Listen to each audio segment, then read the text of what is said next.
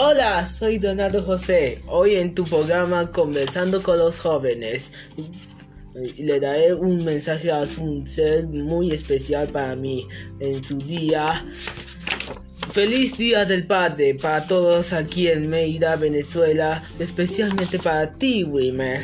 Es muy importante para mí. Yo necesito tener la imagen de un papá que me eduque, me quiera y proteja y que me forme en valores para la vida y así ser un hombre de bien que ayude a los demás y sienta empatía por todas las personas que me necesiten y tenga alrededor. Que Dios te bendiga, papá Wilmer. Te quiero. Recuerden mis redes sociales para hacer sus comentarios en Facebook como Donaldo Guerrero, Twitter e Instagram, Donaldo José. Feliz Día del Padre para todos.